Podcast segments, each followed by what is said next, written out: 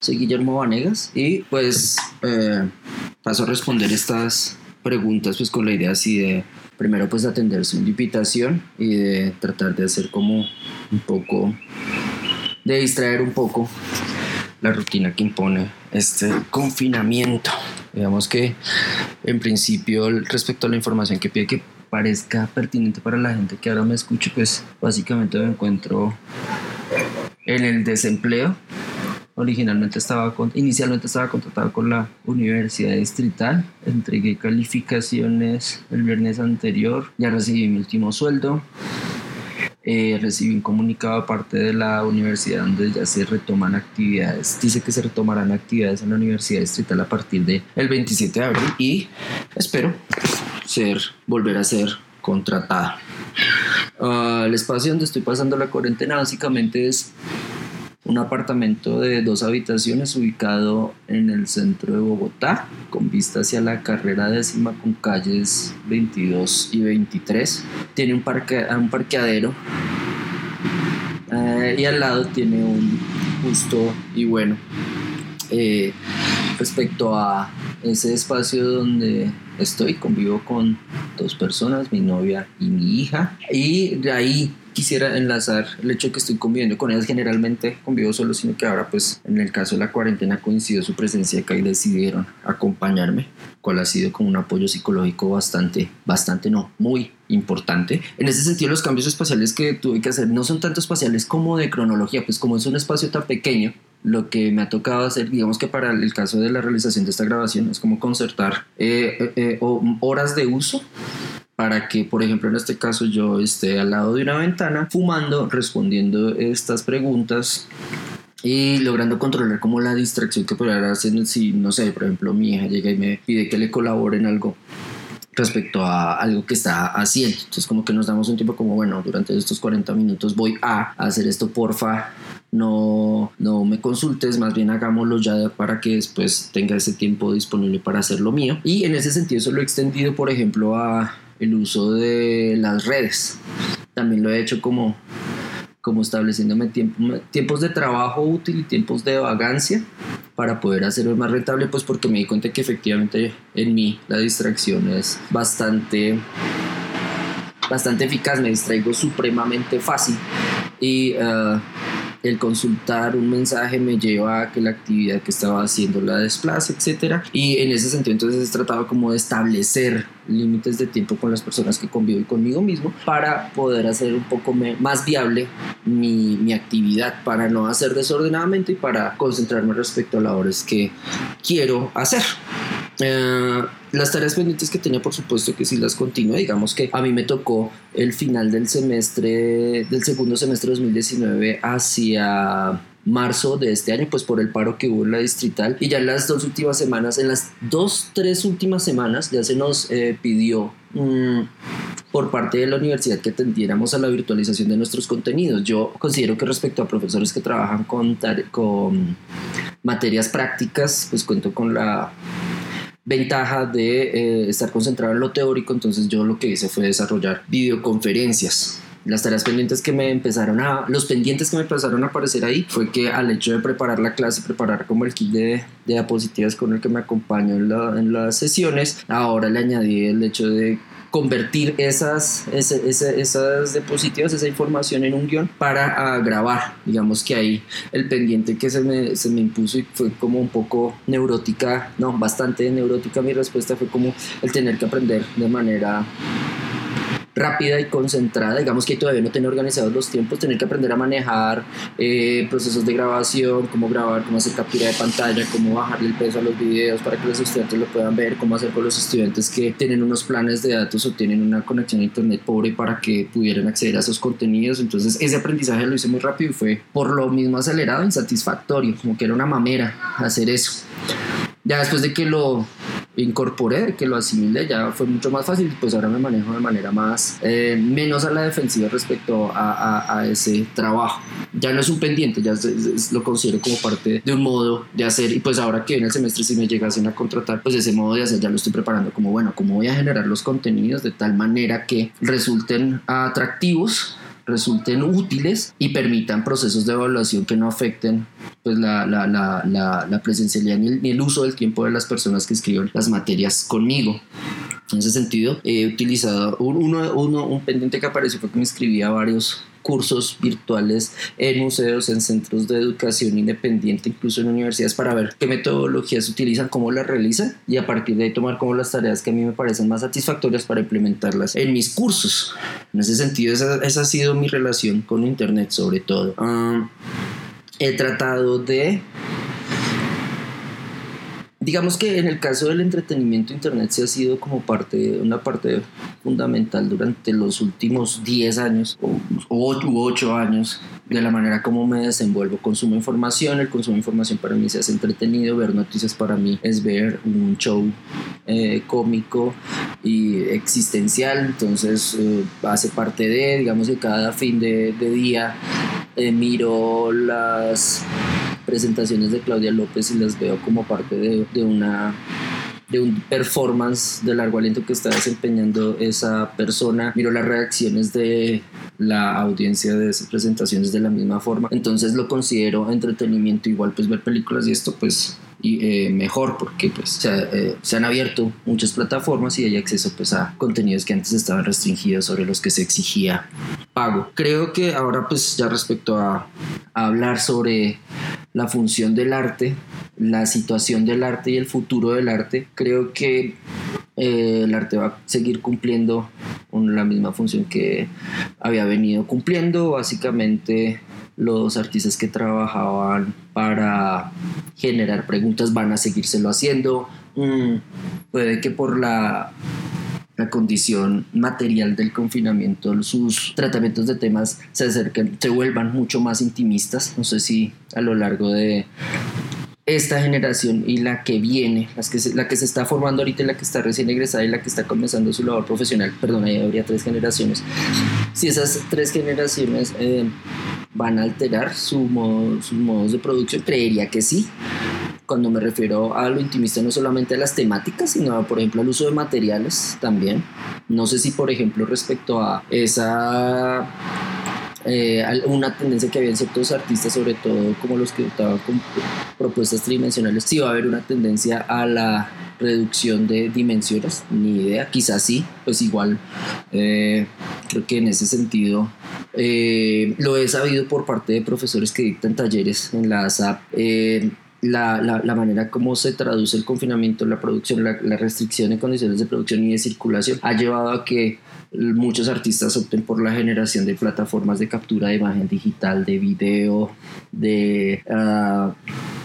desarrollo, de, de, aprendizaje, perdón, de lenguajes digitales para enriquecer su producción y en ese punto creo que también se va a dar un cambio. Creo por otro lado que un cambio que saludo va a ser el de la, la crisis del el mercado del arte, es decir, el poco mercado del arte va a, que había va a reducirse y la presencia institucional va a hacerse mucho más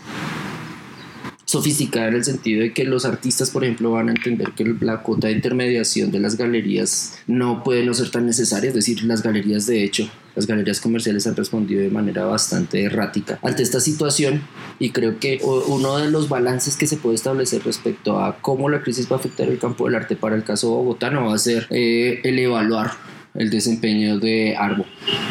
Y en ese sentido me llama la atención que al sol de hoy, 10 de abril, 11 eh, de la mañana, no haya comunicados específicos respecto a la manera como se va a manejar Arbo fin de semana o se va a manejar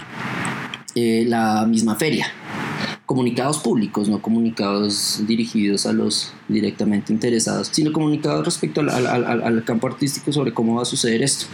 No sé si yo soy un espacio independiente y tenía planeado hacer ciertas actividades que voy a hacer ahora, que no sé si se va a hacer o no algo fin de semana y cómo responder ante ello y pues el tiempo pasa. Lo mismo con la feria, no sé, respecto a los costos, la manera en que se va a cobrar, la manera en que se puede empezar a implementar el desarrollo de plataformas para que Arbo finalmente sí trabaje para los artistas y no para sus fiestas o su junta directiva. Y ahora sí eh, creen una gran base de datos de obras para poner en circulación y negocie, por ejemplo, con el gobierno actual que le es bastante, el gobierno nacional actual que le es bastante afín, negocie posibilidades de hacer más agresiva ese, proceso de inversión en arte, igual exención de impuestos, por ejemplo. Eh, creo que por ahí se puede dar un cambio, pero pues estoy dándole muchísima confianza a esa idea. Lo veo como algo que es deseable, pero quizá hasta ahora no ha pasado y quizá no llegue. Y en ese sentido me llama mucho la atención sobre cómo va a ser la formación en arte, sobre todo en universidades privadas que tenían unos costos bastante altos de matrícula. He visto cómo en medios internacionales en Hyperalert, por, ejemplo, hicieron un informe muy completo de cómo las universidades que tienen unos costos altísimos de matrícula y unas cuotas muy, muy, muy bajas de inscripción profesional, como esas universidades han estado respondiendo ante la situación, como algunas simplemente optan por el comunicado de quédate en casa, suspendemos clases, pero al momento en que los, los estudiantes le dicen, bueno, y me vas a devolverlo de la matrícula a la universidad, dice, no, no tenemos. Y me gustaba de ese artículo de Hyperalert que cruzaban en, términos de existencia financiera la manera en que las universidades eh, habían cobrado esos valores y las plantas que manejaban. Entonces como que no, en algunos casos universidades e instituciones decían no, no, no podemos devolverle porque es que nuestras, nuestros costos fijos son altísimos. Entonces uno de los cambios que creo que podrían verse es, bueno, como en la, en la situación actual y en la recesión que se va a generar, las universidades van a traducir esa crisis a su existencia, no en el sentido de que apunten a la desaparición y ya, sino de que miren, bueno, cómo podemos continuar y cómo los altísimos costos que antes eran aceptados ahora resultan claramente ilegítimos como mm, por ejemplo reducimos costos o generamos otras vías de inversión para tratar de allegar recursos sin recostarnos solamente en la deuda eterna que le vamos a meter a estos estudiantes. En ese punto entonces veo que ese, ese, ese, ese futuro, la idea de futuro que antes era como, como un intangible y como va a suceder, la idea de futuro ahorita se volvió bastante punquera y es como un eterno presente, un no futuro, un no hay que generar planeación, pero no se, no, no se ha convertido en, el, en la reacción punkera estúpida de no hay futuro, me autodestruyo, sino es un poco más cercana, por ejemplo, a la manera en que Claudia López ha venido gestionando la crisis. ella lo dice respecto sobre todo como a los a, a, los cuestionamientos apocalípticos que recibe de enemigos políticos, de que cada decisión que ella toma trae mil problemas. Ella dice, sí, trae mil problemas, pero vamos a tratar de solucionarlos a medida que aparezcan. Y... Ah, no me invento otros problemas de manera paranoica. Creo que en ese sentido ese, ese modelo de gestión que ella está utilizando eh, hasta ahora ha sido útil. Hay que ver si de aquí a tres meses podemos seguir hablando de lo mismo, de aquí a seis meses, de aquí a dos años. Pero pues por el momento creo que ha funcionado y de hecho ha, ha permitido medirle el aceite respecto a un desempeño político de gran envergadura. Tanto así que me parece pues lindo que lo vean sobre todo las personas que votaron por, por el tipo que perdió la alcaldía, que era de Uribe. Ah, me gusta que esas personas estén viendo que pues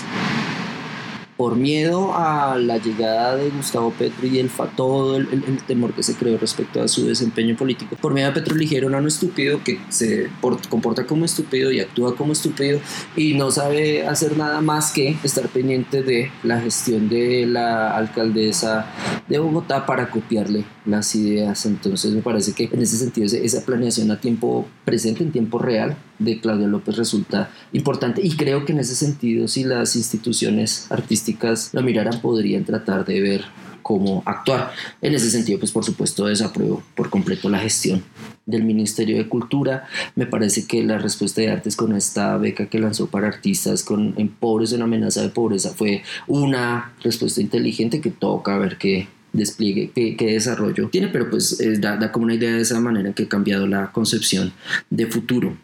Ah, creo que entonces esa, esta, estos momentos de pausa han sido más que de pausa, de posibilidad de repensarse y han llevado entonces a que generemos o tengamos más bien como una, una medida más clara de los procesos de interacción que tenemos con nuestros iguales, con nuestros semejantes y con el entorno donde nos movemos. No soy optimista respecto al hecho de que cuando pase la pandemia eh, la comunidad en general va a seguir manteniendo comportamientos austeros. Al contrario, creo que apenas se levante la pandemia, los sobrevivientes van a tratar de gastar lo más que tengan en el menor tiempo posible y creo que ah, ante ese comportamiento la, la, recesión va a generar una nueva, una nueva serie de respuestas. Una de ellas, la que más veo, eh, aparece sobre todo como en los intercambios de personas en supermercados y en la calle, las relaciones indigente, eh, transeúnte, van a atender a la agresividad. He visto que acá en el centro de Bogotá los indigentes ahora piden monedas, piden limosna de manera más agresiva. Eh, me parece que eso puede llevar a una nueva a una reactivación o una apertura de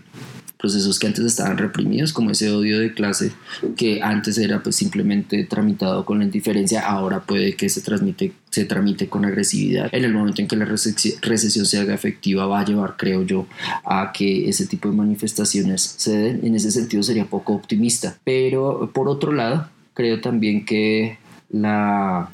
el reforzamiento de lazos convivenciales puede llevar a que sí, no tanto lo que se dice que todos nos acompañamos con todos, sino que nos volvamos un poco más responsables en, nuestra interacción familiar, va a llevar a que esos lazos mejoren.